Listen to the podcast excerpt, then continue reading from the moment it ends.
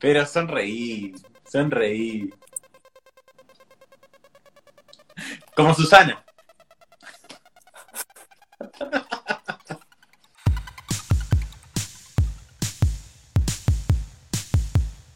Hola a todas, a todos y a todes. Bienvenidos a un nuevo episodio de Estación Nerdolandia. ¿Cómo estás, Giselita? Súper. Se me nota en la cara. Súper. Pum para arriba. Recuperé la fuerza. Pum para arriba. ¿Todo bien? ¿Qué contás? ¿Cómo te Eh, trata no la cuento semana? mucho. Ay, recorta, por suerte. Pero después el efecto multiplicador de los feriados así largos eh, me sacude en el caquero. El, el efecto rebote. Multiplicador, lo digo yo. Bueno, pero digo, es más o menos eso. El efecto multiplicador. O sea, toda la gente que, o sea, no, no te fumaste el, el jueves y el viernes, me la fumo el doble lunes y martes. Suele pasar. Suele sí, pasar. sí, sí, multiplicador es multiplicador. Bueno, hoy tenemos un episodio que no sabemos si va a ser corto o largo, porque vamos a tener dos No. pelis nada más para hablar, pero conociéndonos puede ser que hablemos de una y estemos una hora, así que nunca se sabe. Va a ser misterio y lo vamos a ir viendo sobre la marcha. Eh, Giselita, vas a arrancar vos, ¿te parece? Sí, voy a arrancar con la película, una película que se estrenó en Amazon Prime hace muy poquito, que se llama Manhattan sin salida, o Nueva York sin salida, o Zaraza, no importa. es una película de acción y de suspenso. 21 Bridges se llama, para la- las personas que quieran saber el nombre original. Tiene TOC con el nombre original. Ya te dije, a mí me cerran todos los nombres. Traducímelo, traducímelo, todo cierra. Detesto, detesto las, traducciones de las películas porque son cualquier cosa. Sí, sí, algunos sí. Fíjate el de, el de Pretty Woman, para la próxima. ¿No es mujer bonita? Acá. Hay algunas que son cualquier cosa, incluso otras que te spoilean la película con el nombre. Por ejemplo, Hereditary, que se llama El legado del diablo. Ya está, me spoileaste el final, amigo. ¿Qué hacemos? Horrible, horrible. Pero bueno, no nos vayamos de tema. Horrible. Volvamos a Nueva York. Vamos a Nueva York. Nueva York, la isla de Manhattan. Bueno, todo tiene una lógica.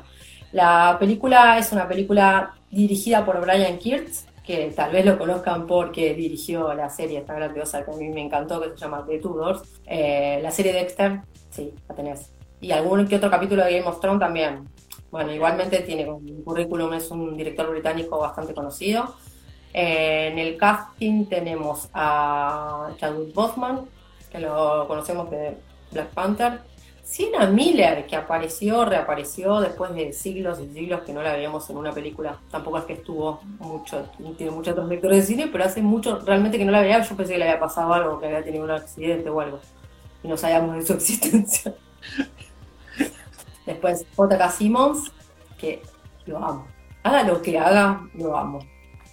Y Taylor Kitsch, el Gambit fallido que tuvo en X-Men Original. X-Men Original es todo un fallido, me parece. Menos Hugh. A mí, a mí me gustó igual. Ah, no, sí, sí, sí, sí. O sea, de hecho, la prefiero más que a la, a la segunda película de Wolverine, la de la que transcurre todo en Japón, que es, esa me, me duermo desde que arranca hasta que termina.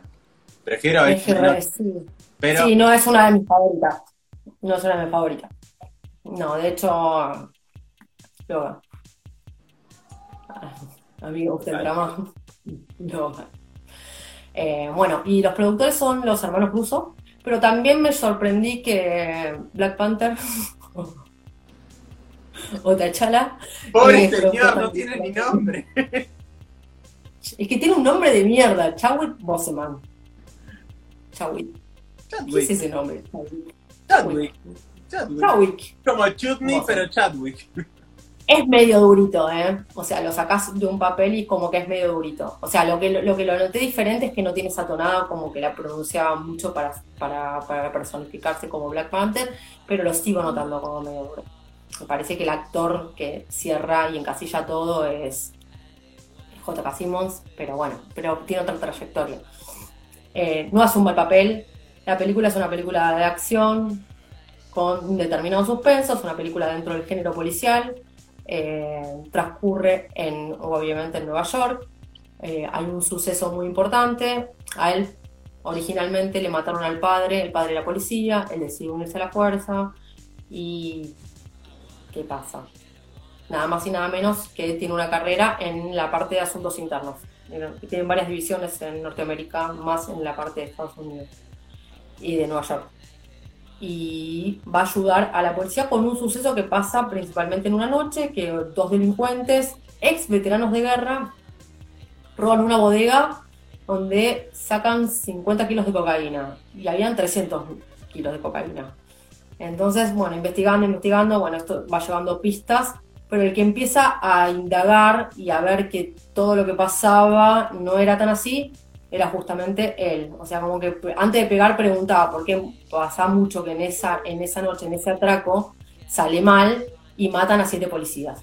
Entonces, obviamente, le tocas a un policía, a un policía neoyorquino y se vuelve loco. Entonces cae el FBI, caen absolutamente todos. Entonces dicen, bueno, cierren los puentes, pero no podían cerrar los puentes. Cierran los 21 puentes durante toda la noche hasta las 7 de la mañana del otro día, hasta que encuentren estos dos delincuentes que hicieron el atraco.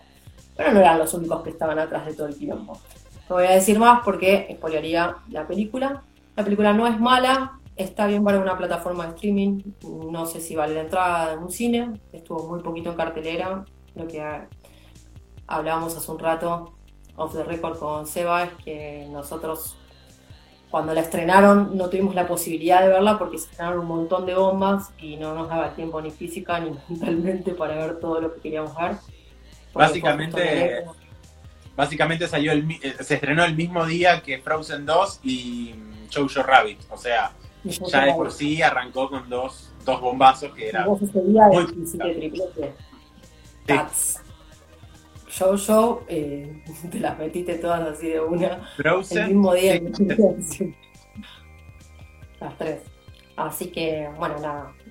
las escenas de acción, como siempre, no fallan. Los hermanos rusos sabemos que se destacan en hacer este tipo de películas y que tienen todo ese fetiche, porque por un momento yo vi el barrio chino y digo, ¿qué fetiche tiene esta gente con el barrio chino? Por Dios. Ay, me va a aparecer una katana, me va a aparecer una katana. Porque tiene ese fetiche, no me digas que no. En Engel meten la escena de, de Hawkeye, la meten porque fetiche de ellos. Entonces, digo, siempre hay una escena, fíjate, todas las películas de los hermanos rusos, menos la de Extraction, que Barrio Chino. No sé, no sé, para mí hay algo ahí. De las películas que están en Amazon, de que si les gusta el género, no falla. Ok, perfecto. Eh, Prime Video, la verdad que ya nosotros ya nos cansamos de recomendarla, pero digo, eh, fíjense porque hay cositas así que, están subiendo y son bastante nuevas dentro de todo. Incluso mm, tienen también eh, Navajas y Secretos, o como es que el nombre original, Knives Out, eh, que es película de Ryan Johnson y que la verdad que está buenísima con Chris Evans, con, ¿cómo se llama la de Halloween? No me sale el nombre, Jimmy Curtis, y bueno, un montón más. Daniel Craig, exacto. A mí me encantó esa película y verla en Prime Video, la verdad que está muy buena.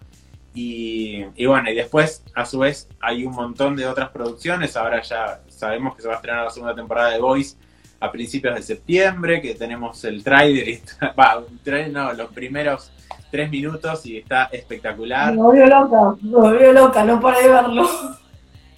Eh, así que nada, o sea, es la, plataforma que le va a dar hogar a la serie El Señor de los Anillos, que no es para nada eh, algo para dejar pasar. Así que fíjense, fíjense, eh, no sale prácticamente lo mismo que Netflix, creo que 30 pesos más que Netflix.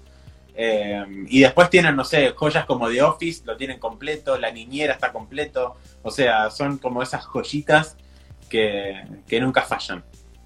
De hecho, por ejemplo, The, Walking Dead se estrena primero en Prime Video antes que en, que en, Netflix y además Prime Video es la mano derecha de Disney para todos los estrenos en Latinoamérica fuera de lo que es eh, cosas exclusivas de Disney Plus. Así que bueno, nada. Pero eso ya son nerdeadas nuestras. de hecho, La segunda película de la que vamos a hablar también es de Prime Video y se estrenó hace dos semanitas más o menos. Es bonito. Se llama 7500, o sea, parece como me- medio loco ese nombre. eh, y está protagonizada por Joseph Gordon-Levitt. ¿Y de qué va la historia? Bueno, básicamente él es un piloto que está haciendo un vuelo de Berlín a París. Y en el medio de este vuelo hay un atentado arriba del avión. La peli es como muy tensionante. No sé si a vos te pasó eso, Gise, cuando la, cuando la viste. Yo estuve en tensión todo el tiempo y, y está, yo creo que está muy marcada a propósito porque de hecho no hay música. Hasta que no aparecen los No, créditos final finales, con música. no hay música. Y para que se den idea, muy- la única locación que tiene es la, la cabina de- del piloto. O sea, la cámara no sale de ahí, excepto en dos momentos, que es al principio, cuando en realidad son grabaciones de, de cámaras de seguridad del aeropuerto, y después en, en el final, que bueno, ya van a ver por qué, no lo voy a decir. Pero fuera de esos dos momentos puntuales, eh, el único escenario es, es un- una cabina de, un avión. Y es, es impresionante cómo, cómo te, te, hace concentrar la película. No es que te hace sentir encerrado, porque no, no, no sentís que estás atrapado ahí adentro, pero sí enfoca muchísimo el, todo el- la, la tensión y la atención en lo que está sucediendo. Y la verdad que a mí me, me atrapó muchísimo la peli. No sé cómo la sentiste vos. Claramente por eso tiene una escasez de diálogos. O sea, lo que ves todo el tiempo es la tensión. Me hizo acordar mucho a Durkin. Eh, o sea, porque ves todos los momentos de tensión. ¿Qué me pasó con la película? Sinceramente, o sea, ya cuando arranca, eh, arranca con una frase de Gandhi que dice, ojo por ojo, el mundo queda. Brillante que bueno, más o menos, o sea, son películas que ya hemos visto, me parece que el género está como demasiado brillado. Eh, la tensión sí la mantiene, pero a la mitad de la película la tensión se me vino así, se me cayó. O sea, te mantiene en tensión constante porque la situación es, caótica y obviamente que ellos están en la cabina y dentro y fuera de la cabina está la supuesta madre de su hijo, que todavía no están casados, pero bueno, todo eso le genera... eh, el único que salvó la película para mí es Joseph Gordon-Levitt. Después hay actores alemanes y los eh, el trabajo de los de los supuestamente suicidas o a terroristas no me gustó ninguno. No les creí nada. Eh, el chico que entra a la cabina me pareció una doble, el segundo chico que entra a la cabina me pareció con una doble moral que no, no me cerró, no me terminó de cerrar. Eh, no quiero hablar mucho de la película porque la realidad es que no me pareció muy buena. A mí la atención se me cayó. Y por momentos, qué sé yo, no sé, por ahí estoy acostumbrado a otro tipo de películas que me dan como. La atención la entiendo, como A Quiet Place, que las- los momentos de la música tienen, sirven, pero que te tengan toda la película así, al borde de que le querés romper algo, y yo adelantando porque me estaba poniendo nerviosa, no la disfruté. ¿Cómo ibas adelantando la película? por momentos porque no pasaba nada, o sea, era, escuchabas respiraciones que la- y adelantaba los 10 segundos porque le estaba mirando a- y, y te juro adelantaba cada 10 segundos porque me estaba poniendo muy nerviosa. Entonces eso que me, me pa- me pasó, no la disfruté la película, no, claramente, me desesperó.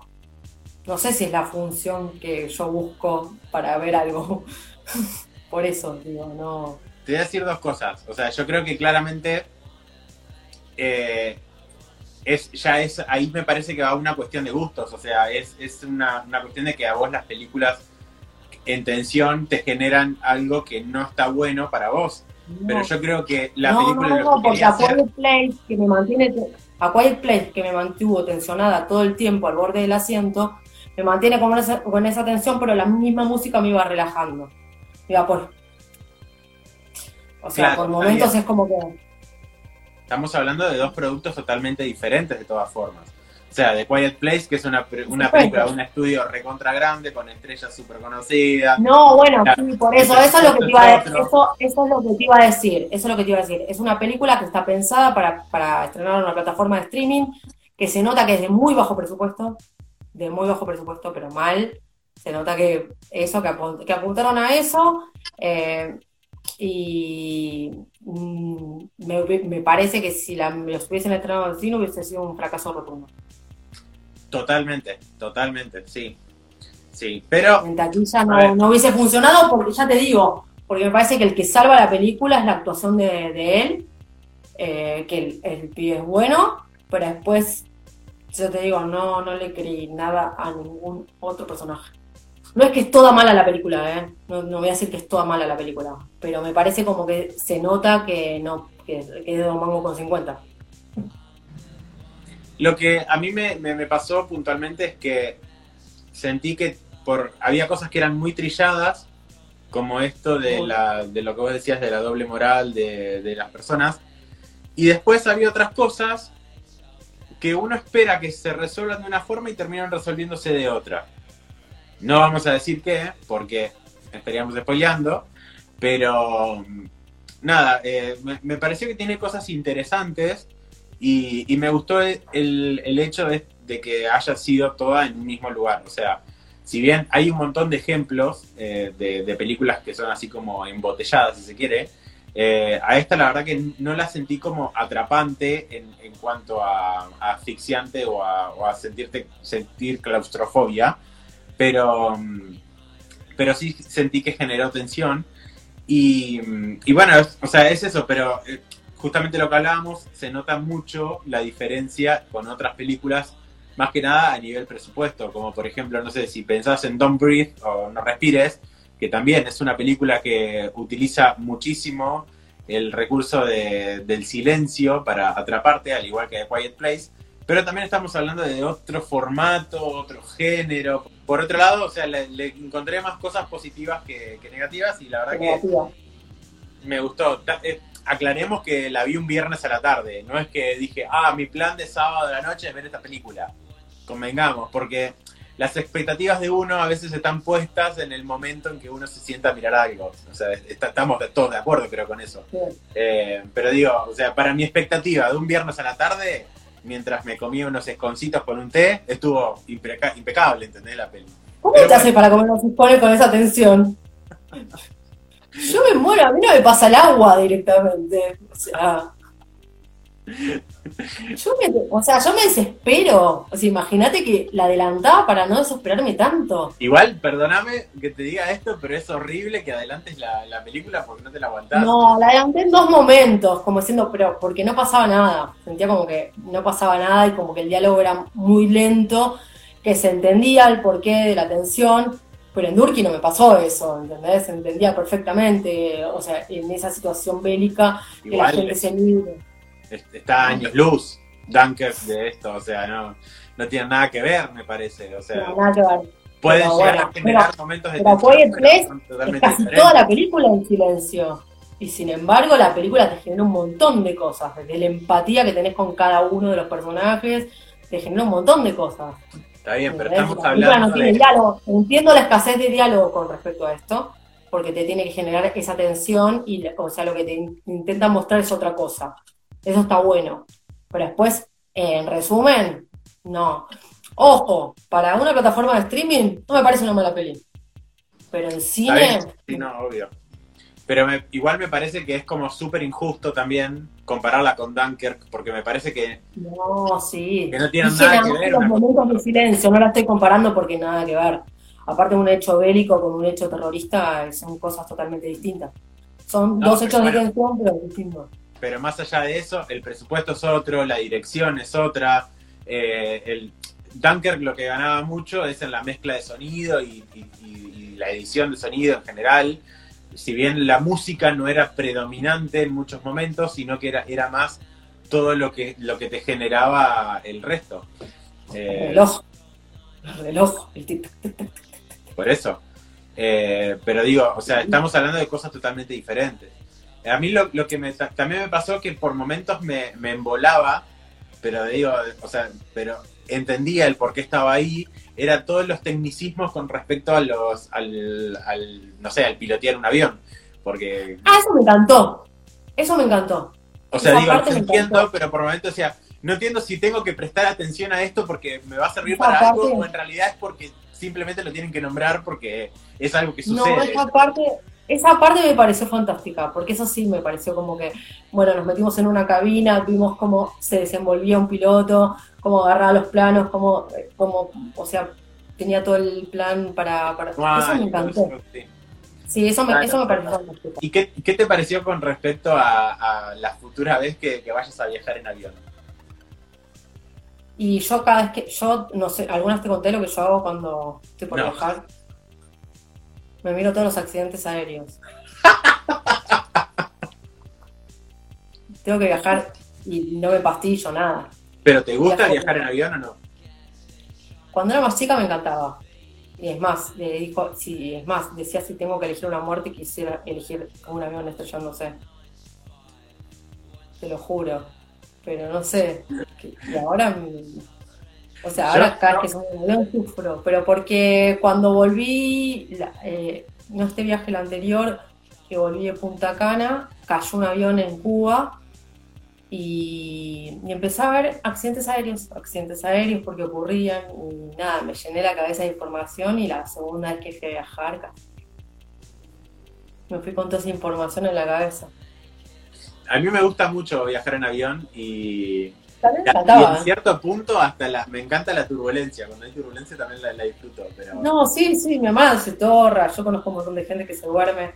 Yo no duermo los viajes, ni los vuelos de conexión. Ya los últimos viajes la pasé como el orto. Porque encima me tendría que empastillar. Y no lo hago, pero tendría que viajar drogada o dormida para poder viajar tranquila, porque no, no viajo, la, la paso re mal. Hubo, hubo un viaje que hice, no me acuerdo si de acá, sí, creo que de acá a Chile, que ponerle que salí a las 6 de la mañana, entonces claramente me, me mantuve despierto durante toda la noche porque tenía que estar en el aeropuerto a las 4 y para llegar al aeropuerto necesitaba, eh, eran 6 encima, necesitaba salir a las 2, entonces no me convenía dormir. Y estaba tan, pero tan, tan cansado que me dormí en el momento que el avión estaba agarrando pista. Me dormí y no me acuerdo fue. miedo. No, a mí cuando, cuando está por despegar y cuando baja me encanta. Pero en el momento, qué sé yo, no sé. Me llené la cabeza de información al pedo. O sea, desde cualquier tipo de accidentes aéreos y todos los simulacros de vuelo, eh, con todo el tema de los accidentes, pero vi casi todos, todos los que se te ocurran, los conocidos, los no conocidos. Empecé a ver todo, y de hecho a mí cada dos por tres si hay un simulacro de vuelo o hay un coso me avisa porque tengo, o sea, son los videos más vistos por Gisela. Enfermo, boludo. Las recomendaciones de YouTube para Gisela Almazán. Las recomendaciones de YouTube son accidentes aéreos o simulacros de vuelo.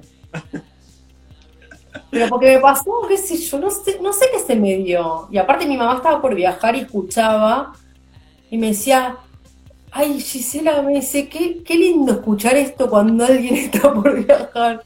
Yo no podía parar de mirar esas catástrofes. Bueno, eh, antes de cerrar el episodio, eh, vamos a hablar un poquito sobre una de las noticias que anduvo dando vueltas y, y generó. ¿Qué es eso? Batman. Señora, ¿qué inventa? ¿Qué inventa? ¿No es un murciélago? Batman es un científico. ¿Eh? Es un murciélago. Que no es Batman. Bueno, no me sale conejito.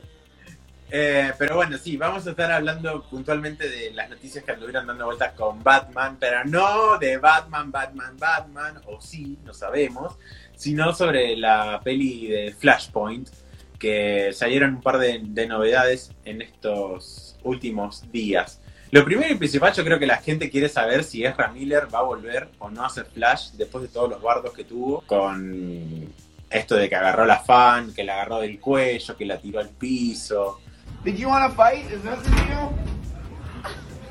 Whoa, bro, bro, bro, bro, wanna bro. fight?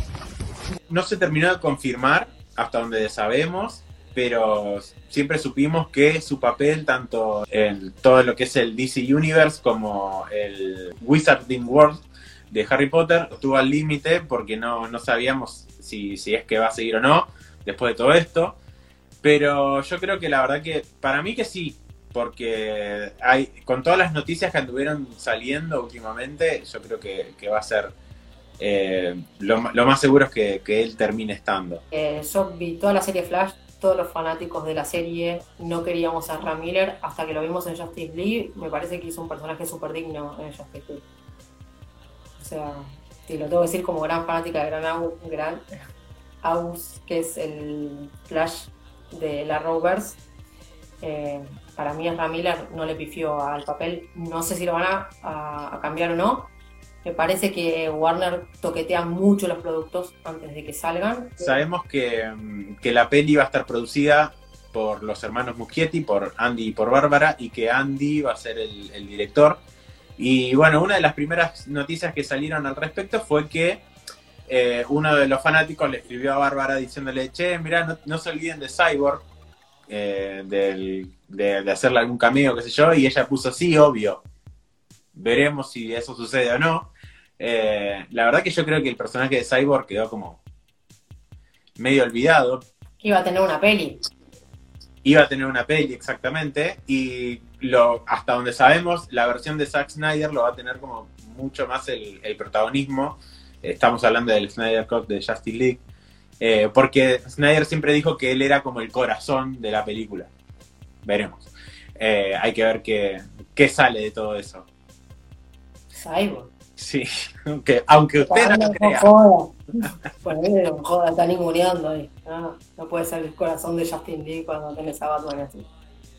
No hay manera. Yo creo, yo creo que se refiere más a, al- a la parte más emotiva y la parte de acción la, la están llevando los, los personajes. Yo creo que se refirió a eso y no que la película está girando en torno a él. Pero bueno. No, claramente. claramente. Eh, bueno, y después anduvieron dando vueltas todo el tema de que seguramente lo vieron porque en nuestro Instagram llovió. eh, todo el tema de Michael Keaton, que era muy probable que volviera a interpretar a, a Batman en la película de Flash, justamente.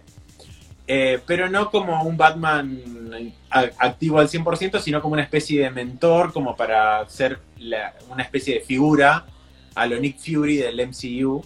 eh, y, y bueno, estar ahí como atando cabos entre el resto de los, de los personajes que andan dando vuelta, como por ejemplo también se habló mucho de una película de Batgirl, que no sabemos si, si es que va a suceder o no, pero bueno, andan dando vueltas esos rumores. El tema es que Michael Keaton está en conversaciones con Warner, a ver si agarra esto o no, pero de todas formas Warner dijo, che, bueno, y si eh, Michael Keaton no agarra, vamos a ver qué pasa con Christian Bale. Así que, eh, nada, es la, es, sigue siendo la opción B, pero sí les voy a decir que cuando pusimos la encuesta en Instagram estuvo bastante peleada, ¿eh? Bastante peleada Sí. El Batman de Keaton es genial y el Batman de Nolan, que es el de Christian Bale, es genial. Me parece que es. Te queremos elevar el hype a nivel Marvel y no les va a salir. Sí. no. O sea, al tipo le quisieron poner una pedazo de torta, una montaña de guita y dijo que no iba a ser Batman nunca más, que ya está, que ya está, ya está. Después tampoco me cierra Flashpoint con un, un Batman viejo. No, no me cierra. No me cierra que- Flashpoint. Si van, a interpretar, si, van a interpretar, si van a interpretar Flashpoint, no me cierra él como maduro y que haya dos Batman en esa línea temporal. No me cierra, no sé por dónde lo. Claro, ahí, ahí está el tema. Hay que, hay que ver qué es lo que quieren hacer con esta peli. Porque también se estuvo hablando de la película live action de Batman Beyond, o Batman del futuro, creo que era la serie en, ca- en castellano, donde ahí sí tenemos un Batman adulto que cede el manto a otro. Y te digo que me parece que es el de Keaton. seguramente, o sea, seguramente es como que hay dos Es opciones. para mí hay como hay anda todo dando vueltas y puede suceder que en el- la película de Flashpoint en algún momento veamos más de un universo paralelo porque ya sabemos que Flashpoint genera un universo paralelo Eh, Uno solo. claro por eso no no es No, uno pero por eso. Es uno solo. bueno eso pero digo Y aparte, si, bien. si vas a, si, te vas a, si te vas a ir con el cómic, o sea, Erra pasa al otro, a la- o sea, pasaría al otro y directamente trataría de arreglar esa tierra para volver a la suya. ¿sí? claro eso, digamos, eso sucede en el cómic así tal cual. Pero digo, hay que, ver, hay que ver si en la adaptación, en el momento de que está sucediendo esto, no, no nos muestran más de un universo paralelo, porque puede suceder que en la adaptación decidan agregar un universo más. Nunca se sabe. Un Eh, universo más o una tierra más. Lo que sea, bueno, no sé. o sea, ustedes- tierras. Ustedes entienden. Eh, hay que El ver. DC son digo, tierras. Puede ser eso, como también puede ser que el, directamente Keaton esté pensado para Batman Beyond y nunca aparezca en Flashpoint. Porque también en Flashpoint tiene el tema de que muchos quieren que Jeffrey D. Morgan vuelva para interpretar a Thomas Wayne, así como estuvo en Batman v Superman, en esa mini cameo que tuvieron. Claro. Pero justamente si se va, si se van a, si se van a, si van a hacer Flashpoint, cuando se van de, cuando cambia la línea temporal, Thomas Wayne es Batman. claro, exactamente. Y Marta, Y Wayne es el Guasón. el Joker, exactamente. Que es la actriz que hace de Maggie en The Walking Dead, que se llama Lauren Lohan. Ahí está. Eh, esa misma. y así que yo creo que no fue casualidad que hayan elegido a esos dos para hacer un cameo tan cortito en Batman v Superman. Sabemos que la idea era que esos personajes subsistan y, y- y vuelvan a aparecer en algún futuro. No sabemos si eso va a terminar sucediendo o no. La realidad es que el, el DC Universe anda como muy, muy, muy a los tropezones y donde hace una cosa bien, hace dos mal. Entonces, eh, yo creo que últimamente la están pegando más con el tema de las películas individuales que con otra cosa, que no, estén no están relacionadas una con, con otra. Así que veremos qué pasa. Pero bueno, sabemos esto, sabemos que Keaton está en conversaciones con Warner, sabemos que hay una adaptación de, de Batman Beyond prácticamente confirmada. Todo se va a saber ahora cuando salga el, el DC Fandom, que va a ser como este esta Comic Con exclusivamente de DC. Eh, y bueno, sabemos que los, los Muschietti están a, pleno laburando en la película de Flashpoint, que lo más probable es que Ezra Miller siga. Eh, ¿Qué más sabemos? Eh, así como, como cosas seguras. Eh, y bueno, después están los rumores de esto de, de la incorporación de Jeffrey D. Morgan o, o la reincorporación de Jeffrey D. Morgan al DC Universe. Pero bueno, está todo en, en rumores por ahora, no hay, no hay nada oficial al respecto. Sí, el tema, el tema del DC, el, el gran pife de DC fue querer apurar la Liga de la Justicia, eh, poner ese villano de pacotilla, Steppenwolf, en vez de poner a Darkseid, que ahora lo- Sí, no puedes tener semejante villano y tirar esa, eh, entonces eso es como que mm, no, no gustó. Marvel, Marvel se tomó su tiempo para presentar a cada uno de, las- de los personajes. Acá te metieron todos juntos, te hicieron una ensalada. Más allá de que tengas buenos personajes, las películas que funcionaron fueron las individuales. Funcionó Aquaman y funcionó La Mujer Maravilla. O sea, no, la Liga de la Justicia no funcionó en taquilla, de hecho, no, no ganaron plata. Eh, y bueno, entonces si se toman su tiempo y hacen las cosas como tienen que hacer, sí tiene mucho potencial para desarrollar personajes. Obvio. O sea, sí. es más, tiene el universo mucho más complicado con la cantidad de tierras que tiene que, que el, el multiverso de, de- de Marvel, si, si vamos a los cómics. O sea, si lo quieren, si lo quieren hacer bien, se pueden tomar el tiempo para hacerlo. Ahora, Warner toca mucho los productos. Por ahí tenés una excelente temporada de Titans y te después una segunda que es una cagada. Porque pasa.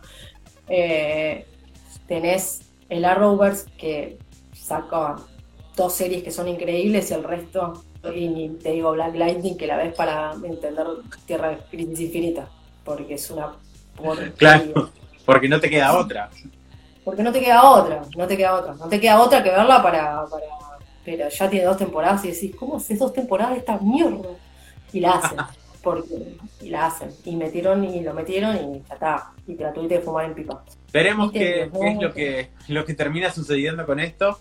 Queríamos como darles un, pantallazo general de, lo que estuvo pasando. Y hay algo que, bueno, que, que recién hablábamos también eh, off the record con Gise, que es el tema de, de la representación, que, que es un poco también lo que hablamos en mucho el mes pasado cuando tocamos el, eh, el episodio de Disclosure. eh, sobre el tema de las personas trans y demás.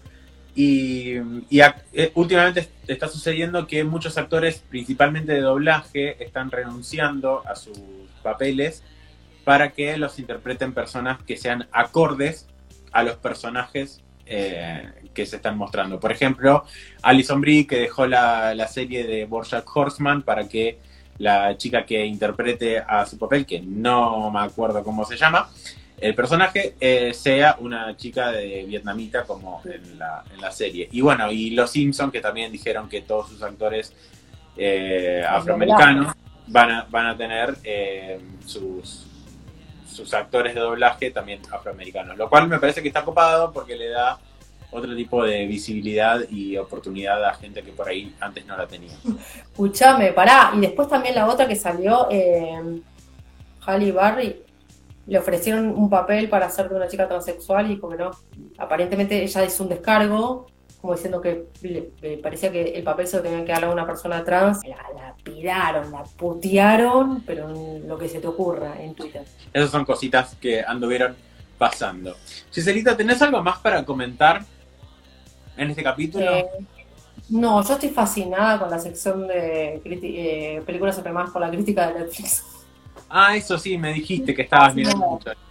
Estoy fascinada, estoy fascinada. Cada vez son mejores películas y nada, me parece como que es una sección que son películas que si no estuvieron en taquilla, eh, tuvieron un montón de éxito. Son películas súper, súper, súper.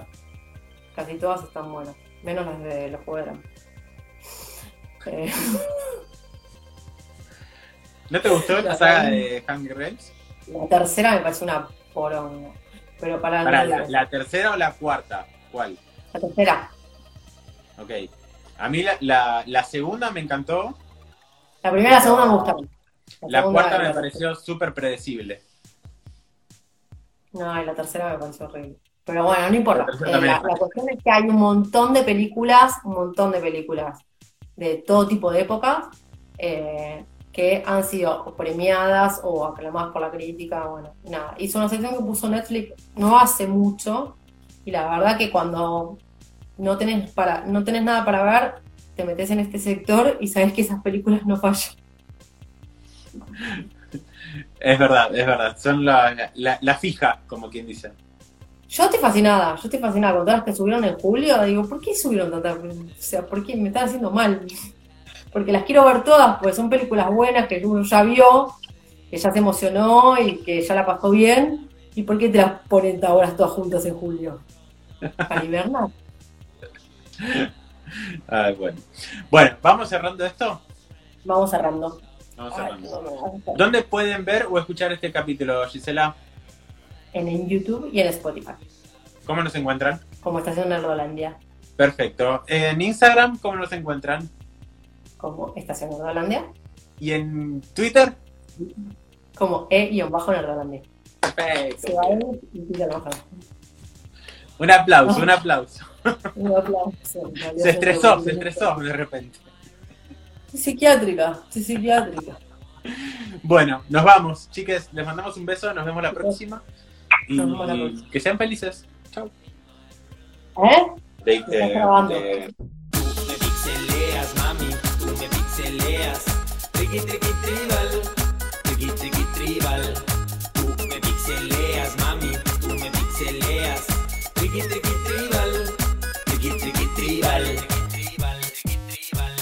La morra que me late, trabaja en Pericentro, me lanzo en Boyergini pa' ver si me la encuentro. La vi en HD cuando la conocí, mariposas de pixeles fue lo que sentí. Hey chiquita, te invito a una cita, quiero que descubras la mera chiptonita. Dame el update de tu corazón, a darte con toda mi resolución. Resolución. Tú me pixeleas, mami, tú me pixeleas. Triqui, triqui,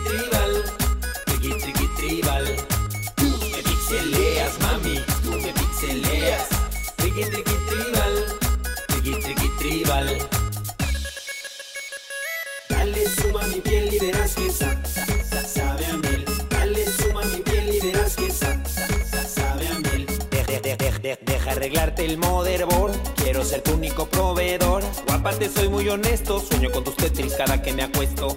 Cuando pienso en ti se me afloja el chasis y exploto como jaguar en éxtasis. Sabes que mi toner no falla y que te encantaría verme en toalla.